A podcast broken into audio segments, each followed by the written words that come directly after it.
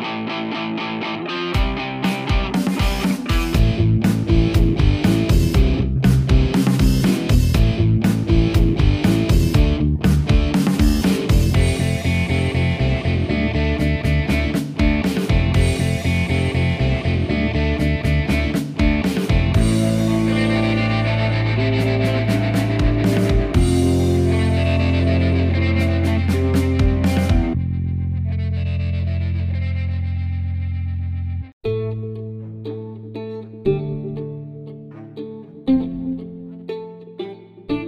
Bienvenidos una semana más a su podcast favorito, su podcast de videojuegos. Señor Toledo, ¿cómo estás?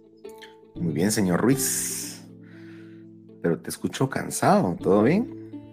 Cansado, agotado, devastado, todos los sinónimos. No me digas, no me digas que estás entrenando para las Olimpiadas.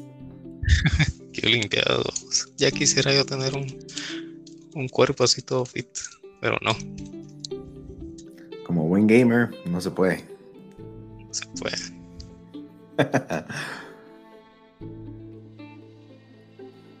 ¿Qué tal tu semana? Pues eh, bastante cansada, bastante agotada. Eh, pero en cuanto a videojuegos, em, pues sí, he podido jugar, he podido avanzar. Ya ya me frustré un poco. Ya lo dije la semana pasada, creo. Y ya aburrí con lo mismo, pero Zombie Army ya me faltan dos capítulos, si no estoy mal, para terminar el juego. Y decidí seguirle dando a Cophead, que la verdad, pues, quiere práctica. Pero ya, ya le voy agarrando más el, el cariño a estar muriendo a cada rato. Eh, en Cophead hay una. Hay una como fuente que te dice cuántas veces has muerto. Y eh, hoy, antes de terminar de jugar, em, pues la fui a ver y decía que he muerto 391 veces. Ya parece Skrilling. No tantas. no, y, me imagino que en un Souls, un Bloodborne no, no moriste tanto, ¿sí? Eh, sí, sí pero no, no, se sabe el conteo, o sea, menos que vos lo digas. Sí. Pues, pues bueno. Qué bueno que lo retomaste, creo que es bueno. Si te dieron ganas de jugar fue por algo. Sí. Eso nos pasa, necesitamos hacer una pausa. Em, yo la verdad es que hice una pequeña pausa portada de Witcher, no porque quiera, sino porque lo mismo similar a la semana pasada, no he tenido el tiempo para sentarme y jugar. Entonces he tenido tiempo para dos misiones de East Combat que me llevan tal vez 15, 20 minutos cada una. Entonces es, es tiempo aceptable, pero siento que si juego 20 minutos de Witcher, solo voy a llegar a dar vueltas en el caballo, pues. Eh, o a dar vueltas puro caballo. Entonces, entonces no. Eh, va a sonar raro porque la verdad es que sí me gustó. No es que le esté huyendo.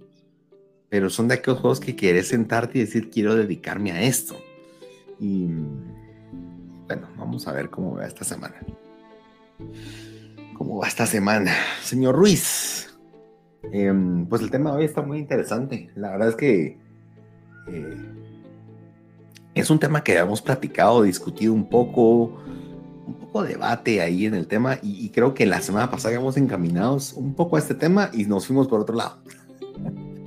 pero, pero por otro lado que ameritaba platicarse, ¿verdad? Entonces... Eh, yo creo que es bueno que, que, retomemos este tema. Em, y, y, creo que va un poco más a una pregunta filosófica. Y la pregunta es, ¿un videojuego debe ser divertido? Em, es una pregunta compleja de contestar, porque pareciera ser muy sencilla. Uno puede venir y decir, sí, sí, sino para qué juego, pues. Tiene que ser divertido. Pero la diversión, la diversión tiene... Cuando ves el término diversión, o divertirte eh, no es como típicamente la usamos y probablemente la palabra más adecuada que deberíamos utilizar es entretenerme. A veces decimos, a la que divertido o la pasé o esto me divierte, por ejemplo, cuando debemos usar esto me entretiene. ¿Y por qué? eso sí lo platicamos la semana pasada, la palabra pues diversión connota alegría, connota risas, connota el, el, tener ese momento de, de júbilo, le podríamos decir. Y pues lo mencionamos. Yo mencioné explícitamente, yo cuando jugué Silent Hill, punto, bueno, todos los años que he jugado, pero el 1, yo no estaba con júbilo. yo, yo, yo, andaba con un poco de miedo, pánico, y, y, evitaba jugar en las noches, por ejemplo. Es un juego de terror, un juego, un juego de, de que, te hace estar pendiente. Y entonces yo, yo creo que ahí donde, ahí donde chocamos un poco con las definiciones. Y, pero regresando un poco, un videojuego. Un videojuego debe ser divertido y decidimos ir un poco más a las definiciones de juego. Al final de cuentas, el videojuego lo único que, se, que, difiere de un juego es que es electrónico, un videojuego. Eh, pero un juego. Y mm, para vos, ¿qué es un juego, señor Ruiz? Como si alguien te dijera, defíname qué es un juego. Para vos, ¿qué es? Un juego, pues, es una manera de, de invertir o de pasar tu tiempo en el cual te distraes y puedes, eh, si lo crees, em, pues nombrar en una sola palabra, para mí es un pasatiempo, así de fácil. Ah, pues un juego, un partido, un, no sé, chamusca, como le decimos acá.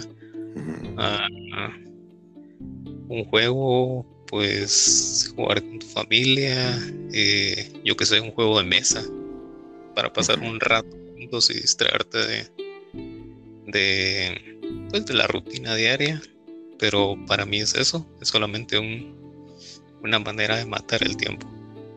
Muy bien, manera, está interesante, tu definición está buena. Te metiste un poco a mi definición, pero te la voy a perdonar.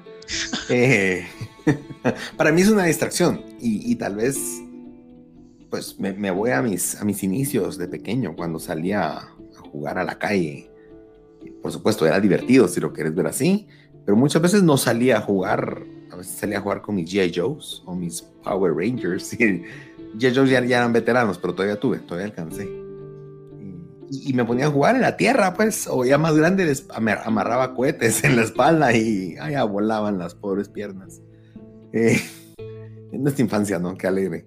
Eh, pero en su momento yo no es que estuviera pasando algo increíble, o sea, yo me inventaba mis historias, yo me tiraba al piso, me ensuciaba, hacía castillos, o a veces encontraba bloques en la calle y hacía como las, las bases de, de, mis superhéroes y demás. Y, esa era, pero para mí era una distracción, para mí era estoy aburrido y quiero salir a hacer algo. Entonces, esa es mi definición de juego, para mí era jugar es eso. Por supuesto, entran todos los juegos con amigos, jugar fútbol o cuando salías a jugar a la calle Tenta o Arranca Cebolla, eh, policías y ladrones, esas cosas, ¿verdad? Em, pero yendo un poco más a fondo y para lo que queremos entrar a discutir, para ver cuáles son esas diferencias y si, y si de verdad para nosotros todos los juegos tienen que ser o, deben ser divertidos, fuimos a la definición. Y mm, la verdad es que separamos un poco, y las copié, pero mi objetivo no era aprendérmelas y tengo dos definiciones interesantes, señores. Número uno, un juego es una actividad que se realiza generalmente para divertirse. Bueno, ahí entramos en que sí es para divertirse, pero o entretenerse en la que se ejecuta alguna actividad, perdón, alguna capacidad o destreza. Quiere decir que es que es una actividad, es, una actividad en la cual también desarrollamos, por así decirlo, algo más allá que solamente distraerte, sino sí implica hacer algo, algo para lo cual sos bueno, podríamos decir, o, descubrís para qué sos bueno. Creo que esa es una definición que a mí me gusta mucho. Eh, y los videojuegos creo que entran a jugar ahí un papel bien importante, en descubrir para qué sos bueno. Eh, no todos tenemos la capacidad de subirnos a un carro de carreras y oh, vamos a un go-kart, pues. No todos tenemos la capacidad de decir, hay, hay una pista de go-karts para ver si soy bueno para esto. Em, o si puede ser, tal vez no mi futuro, pero un hobby, ¿verdad? Tal vez te gusta conducir, te gusta algo. Eh, y en un videojuego podemos ver, al menos en las cuestiones básicas, si eso nos puede atraer. Y la segunda definición es actividad recreativa física o mental. Esa me gustó mucho. Mental en la que compiten dos o más personas sometiéndose a unas reglas. Esto creo que va más enfocado al multiplayer si lo pasamos un poco a los videojuegos. Y, bueno, me gustaron mucho ambas definiciones, te soy honesto. Tal vez como punto número uno, Eh, hablemos tal vez de la primera definición, de, de esas destrezas. Le pusimos como nombre a este subcapítulo Volver a ser niños. Yo me voy un poco más, no tan al multiplayer, yo me voy un poco más al, al tal vez te diría que al, a, la, a mi etapa de explorar de niño. Y lo voy a comparar con los easter eggs. ¿Qué son los easter eggs? Para, para quien no sabe, los que sí saben, pues espérenme un poquito. Pero los easter eggs son huevos de Pascua, o pues esa es la traducción, que son secretos que encierran en los juegos hoy. Secretos que hacen usualmente referencias a otros juegos, a, otros, a otras cosas importantes. Puede ser una película, puede ser alguna historia famosa, ese tipo de cosas son easter cosas que vas a encontrar en el juego y son cosas que usualmente no están, no te vas a encontrar en el camino, sino tenés que explorar, tenés que, conocer. A mí eso es algo que me gusta mucho en los videojuegos y yo sí voy a decir que yo peco mucho. Eh, a mí me gusta saborearme el juego. Eh, ¿A qué me refiero con eso? No me gusta, he visto muchos gameplays en los cuales hay, hay jugadores que entran, están jugando Resident Evil y solo pasan corriendo a ver dónde encuentran qué se mueve y disparan lo que se encuentra y como que solo quieren llegar de A punto A punto B lo más rápido posible. A mí ese tipo de juego no me gusta. A mí, pues, se pueden jugar así, pero a mí me gusta ir como en el, en el feeling o en, en, cómo sería estar en ese universo. Entonces, te, te, pongo un ejemplo. En Resident Evil, en los Resident Evil, o mi ejemplo tal vez Resident Evil 2 Remake, que es el que acaba de salir para que sea un poco más reciente para todos eh, pues es un juego de terror, es un juego de horror. Por supuesto, puedes correr, puedes esquivar, puedes hacer de todo. Pero yo me meto un poco en los zapatos de Leon, eh, del personaje, o de Claire, por supuesto, y me imagino estar yo ahí adentro. Entonces, ¿qué haría Rodrigo si está en una estación de policía infestada de zombies que te aparecen en la oscuridad, que de repente se meten por una ventana? Yo no voy corriendo, pues. Yo usualmente voy lento y me acerco como una pared y como que me hago un lado para, para, ver si hay alguien por ahí, voy como explorando los rincones y, voy viendo si hay algo de repente en alguna en una ventilación, por ejemplo, me voy como explorando. Hago de cuenta que estoy dentro del universo. Sí, yo entiendo que el universo, pues si me matan no pasa nada, yo regreso a un checkpoint. Pero el vivir esa experiencia de sentirme ahí hace que un videojuego que usualmente duraría 10 horas en pasarlo, yo lo paso en 16, ¿verdad? y, es normal, cuando yo leo en algún lugar que dice, ese juego se pasa en 5 horas, yo sé que yo me voy a tardar 8, ya lo sé, porque soy lento para jugarlo, pero no soy lento porque me quede pasmado, sino porque me gusta ver cada rincón. Y por eso mismo tiendo a, cuando hay collectibles, o en este caso easter eggs, eh, tiendo a encontrarlos. Tal vez no todos, pero usualmente termino el juego y me hicieron falta unos cuantos. Eh, porque voy explorando cada rincón. Y eso me recuerda mucho a mi niñez, tal cual vos lo mencionaste, porque era parte de mi forma de explorar. Eh, me gustaba, ya sea en mi casa, pues en la casa de mis papás, yo me recuerdo que toda la vida tuvimos un sótano. Por el diseño de la casa, se, pues fue propicio para que hubiera un sótano. Simplemente había una bajada de, terreno cuando la construyeron y pues siguieron haciendo plana la, la, la, sala, por así decirlo, toda la casa y quedó espacio para hacer un sótano. En el sótano yo encontraba cualquier cosa. Encontraba desde detergentes que no tenía que estar tocando hasta regalos de Navidad escondidos. Entonces, ah, yo sabía por dónde buscar. Entonces, a mí me gustaba perderme ya sea ahí en el sótano y ponerme a explorar. Y alguna vez me encontré un alacrán, un escorpión, no me recuerdo, eh, que también no fue muy grato.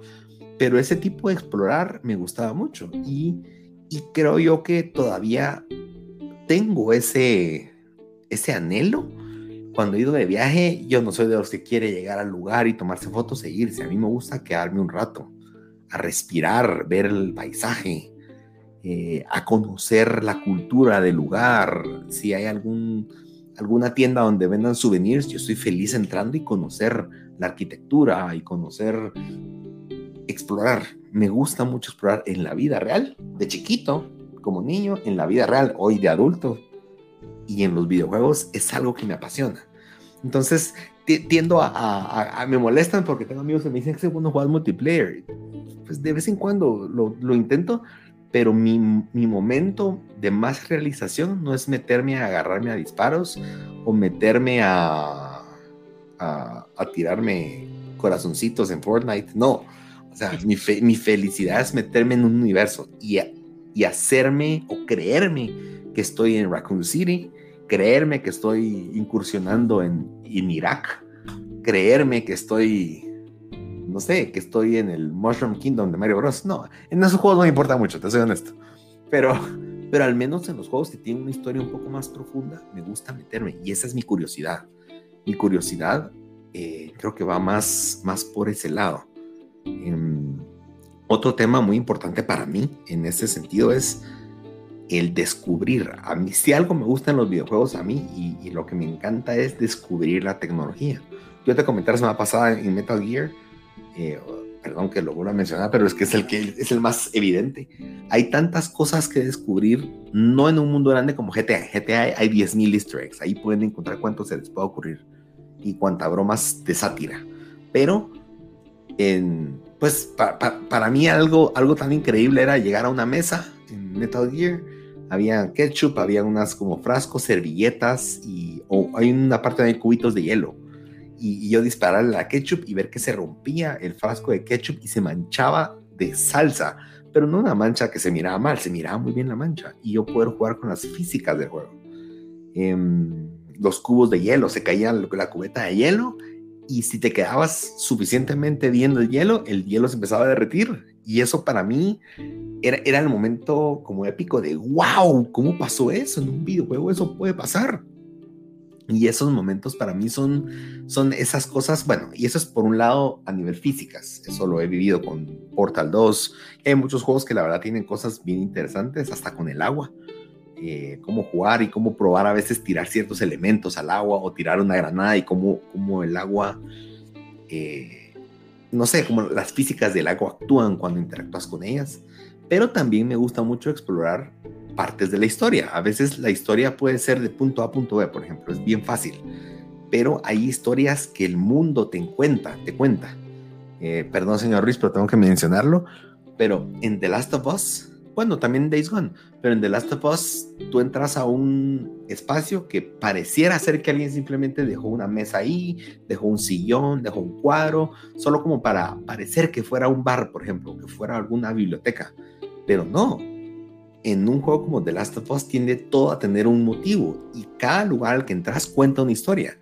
Entonces, si te pones suficientemente Sherlock Holmes o investigador secreto y te pones a ver todos los rastros que tiene, te das cuenta que ocurrió una historia en esa habitación. Eh, probablemente encontrás un vidrio roto, encontrás que alguien se metió por el vidrio, encontrás sangre en el vidrio, por ejemplo. Eh, y si seguís el rastro de sangre, te das cuenta que llega atrás del mostrador y en el mostrador hay unas bandas de, de gasa, por ejemplo. Eh, y tanto así, o me, me, di cuenta en otro, en The Last of Us, esto fue en el 1, en un apartamento y de repente entras y, y encontrás un cadáver, eh, pues arrinconado, si, si, lo miras de largo no parece un cadáver, pero encontrás el cadáver y abrazando un rosario, ¿verdad? Entonces, ese tipo de cosas te cuentan una historia, que tal vez no es la historia principal del juego, pero para mí es eso, eso que solo si yo exploro, lo encuentro y digo, alguien se tomó la molestia de contarme la historia de quién vivió en este apartamento. Y eso para mí, eso es mi, mi máximo exponente de, un videojuego. Para mí es ese descubrir la historia em, y que son cosas que voy a comparar con un libro, por ejemplo, una película. En las películas el director te dice qué quieres, qué quiere que veas. Por supuesto, de repente hay easter eggs algo de fondo que siempre salen a luz, pero usualmente te llevan de la mano una historia. En un libro tenés mucho más. En un libro te cuentan la historia, pero cuando te narran esos detalles, eh, y ahí es donde puede haber un conflicto, porque a ti te puede gustar una historia enfocada cuando lees un libro, o te gusta, hay algunos autores que te desmenuzan y te van contando todo. Hay gente que no le gusta leer eso, ese nivel de detalle lo aburre. En un videojuego tú la libertad te dejan todo listo, pues depende del desarrollador, por supuesto. Pero tú puedes pasar corriendo, como te puse el primer ejemplo, y decir, yo solo quiero matar a todos. O al contrario, yo quiero explorar, o, quiero evitar matar a todos, prefiero esconderme. Ese tipo de cosas para mí es esa fascinación que, que para mí tiene ese, ese volver a ser niños. Y bueno, y esto me lleva a mí al, pues al siguiente punto. Tal vez viendo la segunda definición, que era actividad recreativa física o mental, en el cual pues distintas personas se someten a ciertas reglas. Para mí las reglas, si existen reglas para mí, mmm, usualmente tiene que haber algún tipo de competencia. Alguien debe vencer. Señor Ruiz, ¿qué tan competitivo eres? Eh, soy competitivo conmigo mismo. Creo que el tipo de juegos que, que me gustan a mí eh, no me hacen compararme con los demás. Bueno, empezando porque no, no a muchos de mis amigos les gustan los juegos que a mí me gustan. empezando por eso, pero eh, si vos venís y, me decís, ah, mira, fíjate que va, el, ejemplo de Cuphead. Eh, fíjate que ya terminé Cuphead y hasta lo platiné y todo eso, y es como, ah, pues la verdad, mis respetos y, y qué buena onda, y esto te, preguntaría, mira, ¿cómo, cómo lo hiciste en este, eh, contra este jefe, o qué arma usaste, o no sé, algo así, cuál era tu, eh, qué habilidades te pusiste, pero creo que la competencia en, ese, en esos tipos de juegos, pues es como superarme a mí mismo cada vez. Como si hice este tiempo, creo que lo puedo mejorar si me dieron esta calificación, yo sé que puedo eh, dar más. Eh, en los Souls, pues es así, ¿verdad? Es como no trato de llegar y, matar al jefe a la primera. Si no se puede, pues tal vez trato de hacerlo más rápido o que no me haga mucho daño. Creo que te pones una meta. Y ahí es donde también entra esta, esta parte que, dice que es una, eh, una actividad física mental. Tal vez no te estás ejercitando así como eh, cuando juegas algún deporte, pero tu mente está así muy activa, muy enfocada.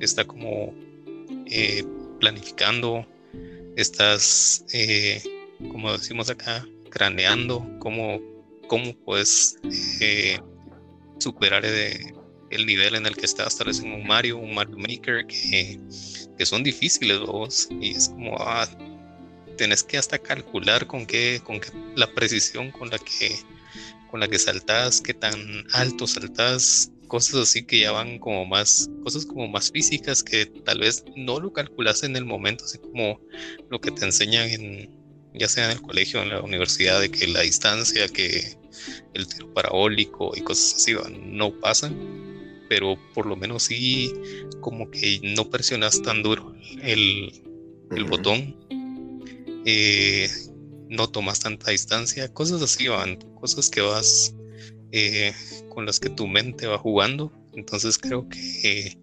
ahí es donde para mí entra la diversión de un juego. Sí, sí, no, no es que te estés te estés gozando y digas, ah, o estés gritando, porque conozco muchos games que son súper efusivos y, se nota que están jugando o se meten en ese papel. O sea, pareciera que tu, tu, tu diversión es más interna y simplemente te lo estás gozando. Sí. Y, te estás como superando a vos mismo o, alcanzando. Yo, creo que, no sé, tal, tal, vez yo soy un mix. Vos sabes que yo no soy muy de multiplayer.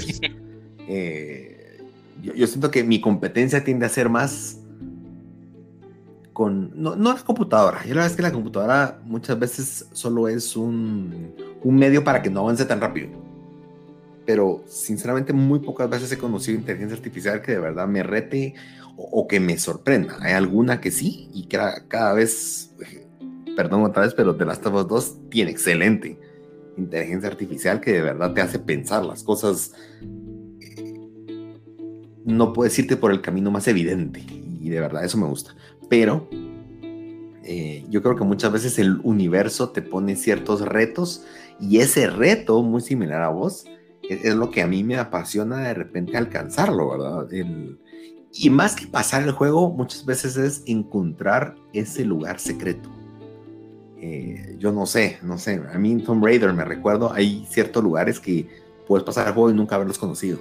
Y eso a mí me gusta mucho, pues saber que, primero ver si hubiera un lugar así, pero segundo, el, el encontrar ese lugar y, muchas veces no solo es de entrar, muchas veces necesitas escalar un árbol, saltar unas cuantas ramas, una, una liana donde te, te, balanceas y llegas a un risco que nadie te dice, ahí no hay nada que conseguir y solo porque te vas dando cuenta que es posible llegar ahí. Entonces muchas veces esa competitividad mía se da con descubrir los secretos del videojuego. Esa, esa tal vez sería mi forma de explicarlo. Es para mí esa competencia y el decir, te logré te logré sacar el 100%. Y más que el 100%, a mí creo que por eso me gustan mucho los platinos, porque los platinos me provocan el, querer un incentivo extra, por ejemplo. Pero se hacía yo antes de que existieran los platinos, pues. Entonces, eso me gusta mucho, te soy honesto. Em, y ese es mi momento en el cual yo estoy metido, concentrado, le podríamos decir, estoy en mi modo zen. ZN, así donde estoy como súper enfocado y puede haber bulla, puede, puede hasta temblar el piso y yo ni cuenta. Em, pero sí tengo, eh, pues ahí es como, dirán, pero es que sí hay ciertas reglas, hay física, hay un montón de cosas como la definición que estamos viendo. Pero me, me dirán, pero entonces no es competencia, porque la verdad es que estás compitiendo contra secretos que alguien puso en el juego, pero no estás compitiendo contra alguien. Y tiene razón, eh, pero seguís, sigue existiendo una competencia, porque sería fácil decir no se puede y me voy. Ese es mi entretenimiento. Ahora, multiplayer, yo sí soy súper picky. A mí me decís, jugamos un juego de peleas, un, no sé. Bueno, Tekken, Tekken tal vez sí me mueve un poco más. Me, me gusta mucho el tipo de combate y siento que tiende a ser mucho más justo que otros juegos. Eh, yo odio Street Fighter, déjenme decirlos. Tal vez me gustó en, Super Nintendo, me encantaba, pero jugué Street Fighter 4, el 5 no lo probé, el 4 lo jugué y no me gustó. No me pregunten qué fue, las gráficas estaban buenas, pero simplemente no me hallé. Y, eso me aleja de ese tipo de juegos multiplayer, no, no, no quiero. Yo creo que tal vez mi, mi fuerte son los juegos de conducción. Eh, siento que es el tipo, y creo que entramos un poco con el de las habilidades. Em, yo creo que oficialmente los juegos de carros son los juegos en los cuales yo te podría decir que tengo una habilidad nata. En todos los demás juegos es mentira, en todos los demás es habilidad adquirida. Pero creo yo que desde el primer Gran Turismo he jugado todos los Gran Turismos hasta la fecha. Eh, siempre he sacado todas las licencias en oro. Esas licencias son como retos que en algún momento pues para mí sean difíciles, pero eventualmente les agarras y entendés cómo se maneja, entendés cuáles son los términos de conducción que son cosas que se aplican a la vida real. Y eso para mí es, es, es algo muy importante porque son esas habilidades que los videojuegos permiten entender si de verdad podría aplicarse en la vida real. Y, y mi ejemplo es, Gran Turismo logró algo muy especial y es que desde el 2000, te diría 2004, 2006 por ahí, ellos empezaron a, a reclutar, se podría decir, a llevarse a los mejores conductores que tenían mejores tiempos a competencias internacionales. Entonces uno diría, fue el nacimiento de los esports. Hoy Gran Turismo es el exponente número uno en juegos de conducción, el único juego que está en las Olimpiadas, lo que platicamos la semana pasada. Eh, literal, yo he visto las competencias de Gran Turismo y hay narradores como que fuera la UEFA Champions League, pues, y, se saben los nombres de los conductores, que por supuesto, cuando ya es una competencia, nada que tú lag y estás compitiendo desde tu casa, no. Se los llevan a todos a Nueva York, se los llevan todos a Seúl, y ahí hacen competencias entre, y, y puras clasificaciones, y que te paguen, que te auspicien, que haya una marca que esté dispuesta a poner su dinero porque sigan tu nombre, tu, tu, apellido y tu país llegue a la cima, para mí eso es maravilloso. Pero quiero llegar a un punto más allá. Hay un, el primer conductor se llama Lucas Ordóñez, él es un español. Él fue el primero que oficialmente de jugar Gran Turismo, de pasar a estas ligas internacionales de Gran Turismo, pasó a competir en Le Mans, en Francia, en carros de verdad. Lo contrataron. Era tan bueno para competir y, y, a eso voy. Los videojuegos pueden ser esa, cerrar esa brecha entre el mundo que es un juego de entretenimiento, algo que simplemente para muchos es una distracción, a convertirse en tu profesión y no profesión a nivel de soy un streamer, pues, o hago gameplays para que la gente me mire. No, o sea, él, si no existía el turismo, él nunca hubiera encontrado esa vocación, no tenía, él estaba estudiando una carrera y quería dedicarse a otra cosa. Se dio cuenta que era bueno para el turismo, fue creciendo y hoy gana un platal compitiendo para marcas de carros internacionales en carreras de 24 horas. que uno dice, ¿cómo llegas ahí? Y él es el primero. Han habido más a partir de esas. Bueno, no te digo que sean ahorita 20 mil. Tal vez la cifra llegue a unos 12 o 15 personas que han llegado a ser profesionales, pero que a través de un videojuego hayan entrado, a mí me dice la importancia del medio. Me dice la importancia que tiene eso. Eh, ese tipo de competitividad me gusta. Eh, debo decir que tengo, sí tengo un don nato, se podría decir, pero tampoco cuando miro los tiempos que hacen, aunque debo recalcar que nunca he podido tener un, timón, es uno de mis anhelos, así que me ha tocado con el joystick. Y yo creo que así no sos tan preciso. Em, pero curiosamente tengo, tengo cita en unas horas para jugar Need for Speed Hot Pursuit en línea. De las pocas veces que yo acepto. O sea, la verdad es que no es que sea, pero ese juego sí me llama la atención. Es mi Need for Speed favorito. Es un, es un remaster, es, es, muy bueno. Y al fin un amigo lo compró, entonces, enhorabuena. Eh, y me gusta más que estar compitiendo, me encantan los leaderboards que por cada evento te va comparando. Y si yo le gano a este mi amigo, a él le llega la notificación y le dice, Rodrigo venció tu récord, pues, y te ganó por tres segundos. ¿Qué vas a hacer al respecto? Ese tipo de competencias me gusta porque no me ata a tener que estar sentado a cierta hora específica y jugar a cierta hora y si no, no se puede. Yo puedo jugar en mi horario, él juega en su horario y casualmente puedo hacer que un día estemos juntos, pues podemos competir juntos. Eh, este tipo de, cosas me gusta, me gusta disfrutármelo y, para mí eso es diversión.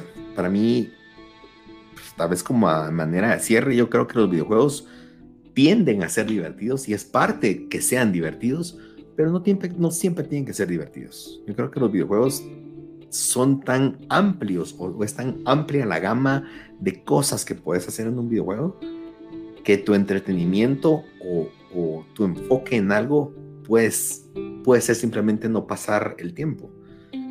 Eh, ¿Qué piensas, señor Riz? ¿Algo, algo que desees agregar al respecto? Ya como, como conclusión al, a la pregunta que, que hicimos al principio del capítulo, pues que si un videojuego, un juego tiene que ser divertido, eh, pues yo diría que va a ser divertido siempre y cuando sea tu tipo de juego. ¿Y a qué me refiero con esto? Jugué Uncharted y no es como que hablaran que, que, que eran juegos, la verdad sí, sí lo historia, me gustó mucho la historia, pero creo que hasta me hubiera podido ver en YouTube todas las cinemáticas, me hubiera disfrutado más la historia que disfrutarme eh, no sé cuántas horas, fueron unas 15, 20 horas que pasé jugando el juego cuando pude haber jugado otro que sí me hubiera llamado más la atención. Entonces creo que un videojuego va a ser divertido o entretenido siempre y cuando sea eh, lo que a vos te guste. Creo que eso, eso aplica para, para muchas cosas en la vida. Eh, fue un ejemplo muy, muy, muy, muy, eh, muy normal. Sería ah, la comida. La comida sería, sería eso. Pues por más que alguien venga y te diga, por ejemplo, a mí no me gusta el brócoli y que venga mi esposa y me diga, no, hombre, es que el brócoli es bien rico y que no sé qué, y así, yo, pero no me gusta. Entonces, cuando yo veo brócoli en mi comida, me gusta la comida china, pero cuando miro brócoli es como, ay, es, brócoli, entonces hasta lo dejo y, y me lo como así al principio, como para que primero se vaya lo feo y después ya viene lo, rico. Entonces, matas el sabor después. Ajá. Entonces, creo que eso pasa también con los juegos, que hay algunos que la verdad no los disfrutaste tanto, entonces es como que no, si mira otro igual, pues la verdad ya, ya no lo juego, o si lo juego, pues tal vez solo va a ser un ratito, o por, por compromiso o algo así, ¿va? yo qué sé. En, resumen, pues tiene, tiene que ser un videojuego divertido, pues creo que cada quien eh, tiene su opinión, eh, la idea de eso.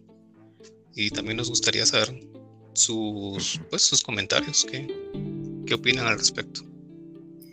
¿Se divierten ustedes con los juegos? ¿Es su pasatiempo? ¿Se la pasan pegados a Free Fire en su celular? Por favor, suéltenlo. Ahí sí busquen una enciclopedia y pónganse a leer. Señor Luis, te tengo que invitar. te tengo que invitar a comer algo. Pero no te puedo decir qué es. Solo te lo voy a presentar, te lo voy a poner en la mesa eh, y lo vas a probar. Y si no te gusta, te doy permiso a que digas no lo quiero y ahí lo dejas. Eh, ¿Va? ¿Te apuntas? Sí, sí, claro. Ah, vamos. no les prometo que sea el siguiente capítulo, pero vamos a ver cómo es el desenlace de esto. Solo diré, diré el restaurante. Y perdonen, nadie está pagando aquí la propaganda, pero es en Fridays. No está mal. Friday. Unas costillas no me caen nada mal. Ah, tampoco, no te me vayas. vamos a ver, vamos a, planificar eso y, algún día les contamos. bueno, procedemos con. Ah, bueno, perdón, yo no he dado mi, mi, mi, mi cierre. sí, para mí un juego tiene que ser divertido. Te puedes divertir, sí, pero no tiene que serlo. Te puedes entretener con un reto espantoso que podría ser un acertijo. Y si te lo, te lo disfrutas, aunque no sea diversión, es un entretenimiento bueno, sano y que te forma o te deja algo. Punto. Ahora sí, pasamos a las noticias.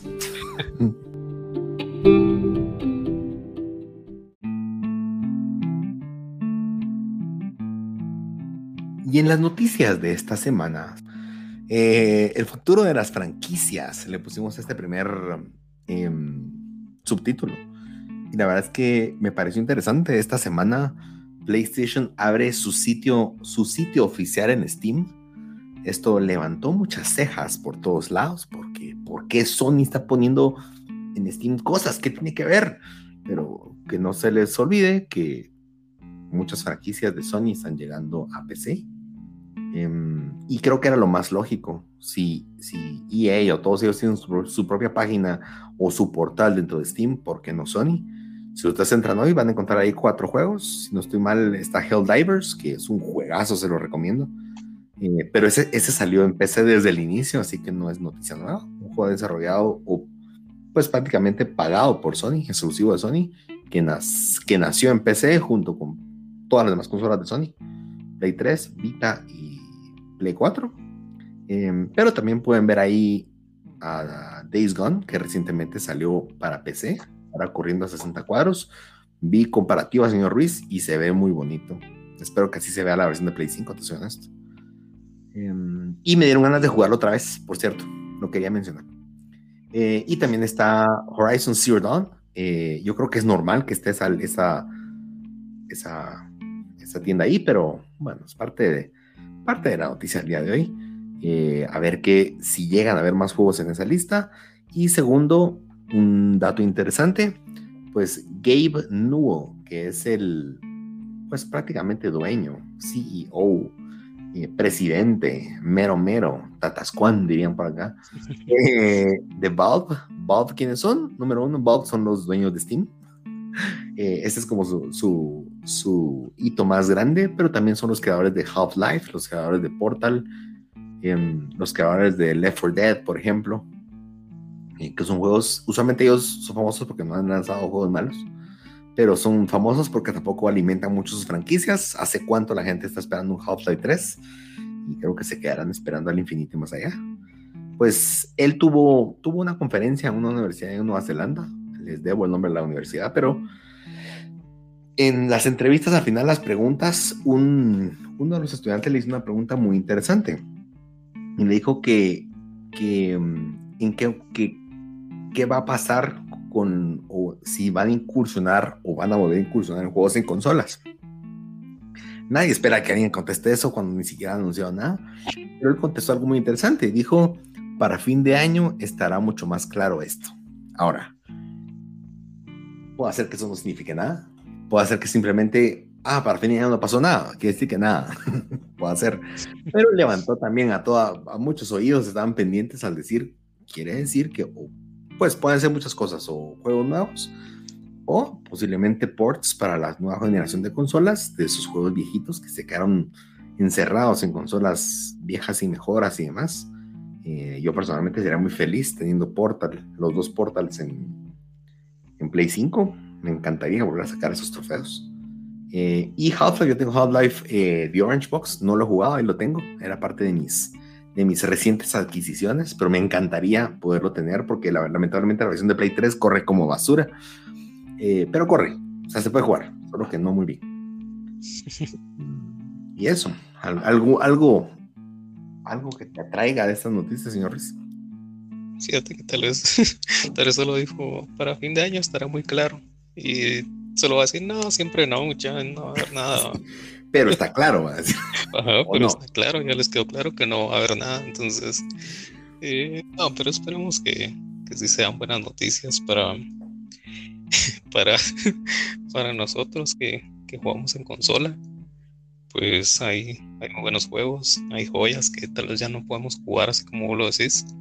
Y sí, sería bueno, ¿verdad? Sería bueno que tengan un acuerdo entre ellos, así como pues que ya todo sea una, una hermandad, que ya todos compartan sus juegos, que ya no, ya dejen de decir así como no, es que tengo Xbox, ah, no, yo tengo Play, no, yo PC, PC es mejor y ya, ah, que ya todo sea, todos seamos uno. que sean cuates. Bueno, yo creo que ese es un buen tema para un capítulo. La guerra de las consolas. ¿Es buena o es mala? ¿Y para quién es buena y para quién es mala? Oh. Vamos a patentar a eso, señor Ruiz. Bueno. Eh, siguiente noticia. Esta, esta, esta me, da en mi corazón, la verdad me gustó. Em, la verdad es que esto más que ser noticia fue algo que se descubrió. Recientemente se lanzó la trilogía remasterizada de Mass Effect. Señor Ruiz, yo tengo esta, es, tengo la trilogía comprada hace siete años, señor Ruiz, y no la he empezado a jugar. Qué triste. En, en Play 3, por supuesto. Y ahora que está la versión de Play 4, pues creo que ya no voy a jugar la otra. Pero bueno, eh, siempre me llamó mucho la atención esta franquicia, me encanta todo el, todo el tema del universo, eh, la Vía Láctea y como visitar las estrellas y que sea, sin ser Star Wars, que sea algo muy científico, eso me gusta, me encanta. Por supuesto, puedes tener un romance con una alienígena, pero eso no es lo que me atrae al juego. Eh, pues lo interesante de, lo que descubrieron es que siendo una trilogía, pues como sabrán, un juego como Crash Bandicoot, The Insane Trilogy o Spyro the Dragon, que también son trilogías, pues cada juego trae su platino. Quiere decir que tú compras Crash y te trae tres platinos. Este juego tiene algo particular y es primera vez que ocurre. El juego trae sus tres platinos, pero aparte trae un cuarto platino que no está atado a un juego en específico, sino está atado a actividades en los tres juegos. Quiere decir que yo podría sacar cuatro platinos eh, con solo una inversión, ¿verdad? Ahora, más que la inversión por los platinos, me gusta la idea de que hayan ciertas actividades ajenas a la historia, por ejemplo, sino actividades que se pueden sumar. por ejemplo, uno de los trofeos que, que miramos era eh, ciertos objetivos, objetivos que son, que se comparten entre los juegos. Entonces, por ponerles un ejemplo, encontrar 100, 100, no sé, tal vez eh, reproducción de audio, por ejemplo, cuando parte de la historia. Y puede hacer que el juego 1 tenga 80, el juego 2 tenga 50, el juego 3 tenga 100. Por supuesto, yo creo a mí me cae mal cuando te obligan a encontrarte todo en todo momento, pero puede hacer que si llegas a, por poner un ejemplo, a 120 entre los tres juegos, pues te dan tu trofeo, ¿verdad? Ese tipo de actividades o cosas que sumando los tres juegos te darían un trofeo. En esa tercera lista me llamó mucho la atención y me llamó la idea. Número uno, es algo que se lanza para la, como es un juego de Play 4, por supuesto está en Play 4 y Play 5 también, pero es algo que no había ocurrido nunca antes en Play 4. Quiere decir que no es algo propio de la nueva generación, es algo que se actualizó me atrae mucho, me atrae mucho las posibilidades que podrían darse. Eh, por ejemplo, eh, si quisieras comprar la, la, saga, saga original de Final Fantasy, que te incluye Final Fantasy 1 hasta Final Fantasy 5, por ejemplo. Y si pasas los 5 o sacar los platinos de los 5, que te salga un platino que se llame Pasaste el origen de Final Fantasy. Eso me gustaría. No solo pasaste un Final Fantasy, sino tenés un trofeo o tenés una lista de trofeos que te que te avalan que pasaste toda la saga. Eso ah, me encantaría. A nivel de lucir, a nivel de, comparar con tus amigos, creo que sería algo muy original. Creo que, así como lo decís, para, para restregárselo en la cara a los demás, pues está bien. porque porque pues eh, hay, hay, juegos en los que sí hay trilogías, hay sagas y, y, sería bonito ver un, ver un platino ahí que diga pues mm, que sacaste el platino de la colección. no se me ocurre algún juego ahorita, pero creo que estaría bastante bien. Mm, como vos decís, depende del juego, porque hay juegos que sí te piden cosas casi imposibles, entonces eh, también. Sería ver la lista de trofeos. Sí, sí, eso es. Eh, eso es un tema aparte, la verdad. Bueno, señor nos iluminas con la siguiente noticia. Sí, eh, pues se viene un juego, un juego para el 11 de noviembre en PlayStation 5 y en Xbox Series X. Si no habían escuchado esta noticia, pues aquí va a ser la primera fuente donde escucharon, ah, yo creo que ya la escucharon, ¿verdad? Pero eh, pues GTA, GTA 5 va a estar disponible el 11 de noviembre para consolas de nueva generación. Eh, a ver qué tal corre. Yo diría que va a ser, aparte que ya es un juegazo, pues va a estar muchísimo mejor. Y no sé si le van a agregar más cosas, si van a hacer el mapa más grande, pues no tengo ni idea. Pero espero parece. No, la verdad no creo que vaya a tener mi Play 5. Sino que. Pues sí lo voy a volver a jugar. Eso es lo único que tengo que decir. Ah, sí. Ah, interesante. Y eso que lo acabas de pasar. Sí, pero imagínate aquí que tenga Play otros dos años, entonces ya le di descanso de dos años. ya se te aburrió, ya, perdón, ya se te olvidó de qué se trataba. Sí. bueno, bueno, está bien. A mí también sí me llama la atención. Yo no sé qué tantas mejoras le puedan hacer porque el actual ya corre 60 cuadros. El actual ya, ya tiene la mayor resolución.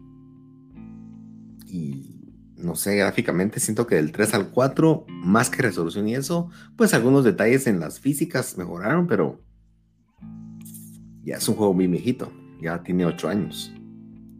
Eh, y en 8 años pudieron haber hecho GTA 6, que me perdonen, ¿verdad?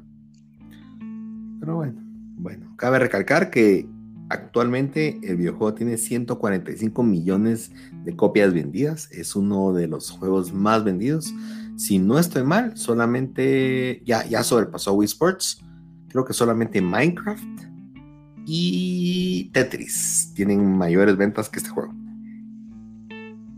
Y esos, pues, a Tetris nadie lo va a alcanzar. Tienen como 300 y pico millones, pues, pero Tetris lo vendían hasta en las calculadoras graficadoras. Entonces, bueno, está bien por Rockstar, encontró su, encontró la vaquita a quien sacar leche. Bueno, y por último, eh, como sabrán, el E3 se viene ya pronto, en dos semanas estaremos hablando de ese tema, pero se anunció algo. Bueno, como sabrán, no todos los, los publishers estaban involucrados. Em, muchos sí, muchos, muchos sí, eh, ya estaban metidos ahí de cabeza, como Nintendo, Xbox, eh, Ubisoft, que usualmente está metido en todo. Eh, sí van a estar presentes en el E3, por supuesto, E3 digital, un formato nuevo, no sabemos cómo va a ser. Eh, pero creo que es un momento bueno para ser gamer, para ver los juegos nuevos y, y no sé, emocionarse con la nueva generación y gráficas increíbles y trailers de juegos que no van a salir hasta dentro de unos 5 años, pero uno se emociona igual. Em, pero curiosamente, pues lo mencionamos creo que en algún momento, o lo platicamos personalmente, Sony qué piensa hacer. Yo creo que inclusive especulamos que podría haber un State of Play antes de Sony, pero creemos que un State of Play es muy pequeño para lo que usualmente Sony anunciaría en un E3. Y creo que Sony urge que anuncie algo. ¿A qué me refiero? pues ya salieron los exclusivos, ya salió Returnal, el único que está a la vuelta de la esquina es Ratchet and Clank, y después de Ratchet and Clank no hay nada más en el calendario 2021, exclusivos de Sony. Pues tenemos el pseudo exclusivos con los de Bethesda, pero como ¿cómo se, Tokyo, ¿cómo se llama? Wire, ¿cómo se llama? Ghostwire. Ghost Tokyo. Ghost Tokyo. Ghost Tokyo Wire, ajá. Eh, o Ghostware Tokyo. Corríjanos, por favor, no me recuerdo. Sí, esa cosa de Tokio y de un fantasma, Gasparín, algo así. Eh, entonces, yo creo que Sony le urge, yo creo que Sony todavía va a tener al menos un as bajo la manga. Yo creo que va a ser Horizon Forbidden West. Yo creo que también tienen que anunciar que God of War no va a ser este año. Eso es lo más probable. Eh, y yo no veo nada malo en eso. Yo creo que es bueno que no compitan esos dos juegos. Son muy, muy similares, entre comillas, porque no son iguales. Uno es mundo abierto, otro no. Pero creo que los dos juntos creo que se canibalizarían entre ellos sus ventas. Eh, pero bueno, en fin. Entonces, entre, esa, entre esas especulaciones que teníamos de cuándo Sony iba a anunciar algo, pues se nos adelantó Jeff Keighley, que es el organizador de los Game Awards, y anunció que en efecto este medio año habrá un evento llamado Summer Game Fest, eh, que será el 10 de junio y que tendrá una presentación relativamente larga. Eh, es una presentación, aparte van a haber más como noticias al respecto durante toda la semana. Eh, y hay ciertos publishers involucrados, por supuesto está Xbox también, está eh, Ubisoft, al igual que en el E3. Eso me parece raro porque son días de diferencia entre un evento y otro. Eh, pero hay otros interesantes como PlayStation, como Blizzard, como Activision. Y bueno, la verdad es que Game Summerfest con buenos publishers. Vamos a ver qué presenta Sony a ver qué noticias buenas nos trae. Pues son 12 juegos o World Premiers que se esperan. Ah, yo creo que a haber más cosas importantes ahí que mostrarse. Yo no me emociono mucho, para serles muy honesto, porque cuando son digitales exclusivamente, creo que no tienen el mismo feeling que tenía antes el E3 o la Gamescom, con conferencias y los fans gritando. Creo que era un momento, un momento épico gamer. Em, pero pues definitivamente quiero saber más de los juegos que vienen. Señor Ruiz, ¿algo que esperes al respecto? Em, yo espero, yo espero mi pizza, porque te recuerdas que en un capítulo eh, apostamos una pizza a que God of War, bueno, yo dije que no salía este año, vos dijiste sí, sale el 2021. Yo dije, no, sale hasta el 2022. No sé qué capítulo lo podemos revisar, pero estoy casi seguro que tengo mi, pizza asegurada y si no, pues me voy a enojar con Sony y voy a comprar. No. Así te va a comprar la pizza más fea y fría que pueda conseguir.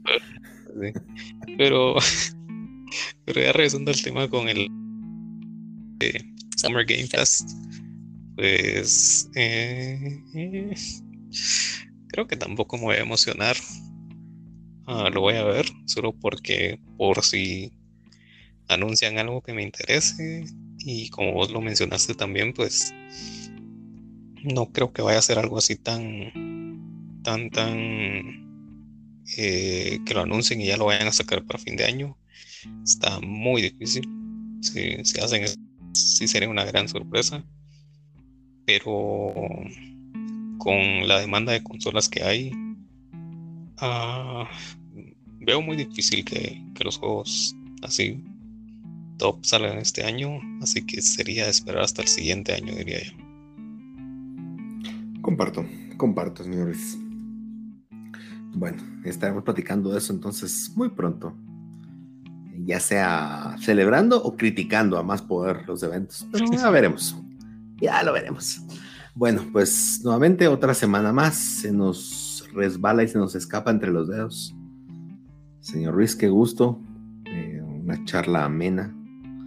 Eh, y bueno, ya saben, a la orden, cualquier comentario, cualquier corrección, ya lo saben, bienvenido sea. Aquí lo, lo exponemos y, bueno, síganos en nuestras redes sociales, en, síganos a los canales y compartan. Si tienen algún amigo con quien puede hacer que le guste escuchar su podcast mientras hace oficio en su casa, mientras va camino acá a su oficina o va estudiando o lo que sea, o cuando hacen sus tareas. Bienvenido sea. Así es, muchas gracias por, por escucharnos una semana más y hasta el siguiente lunes.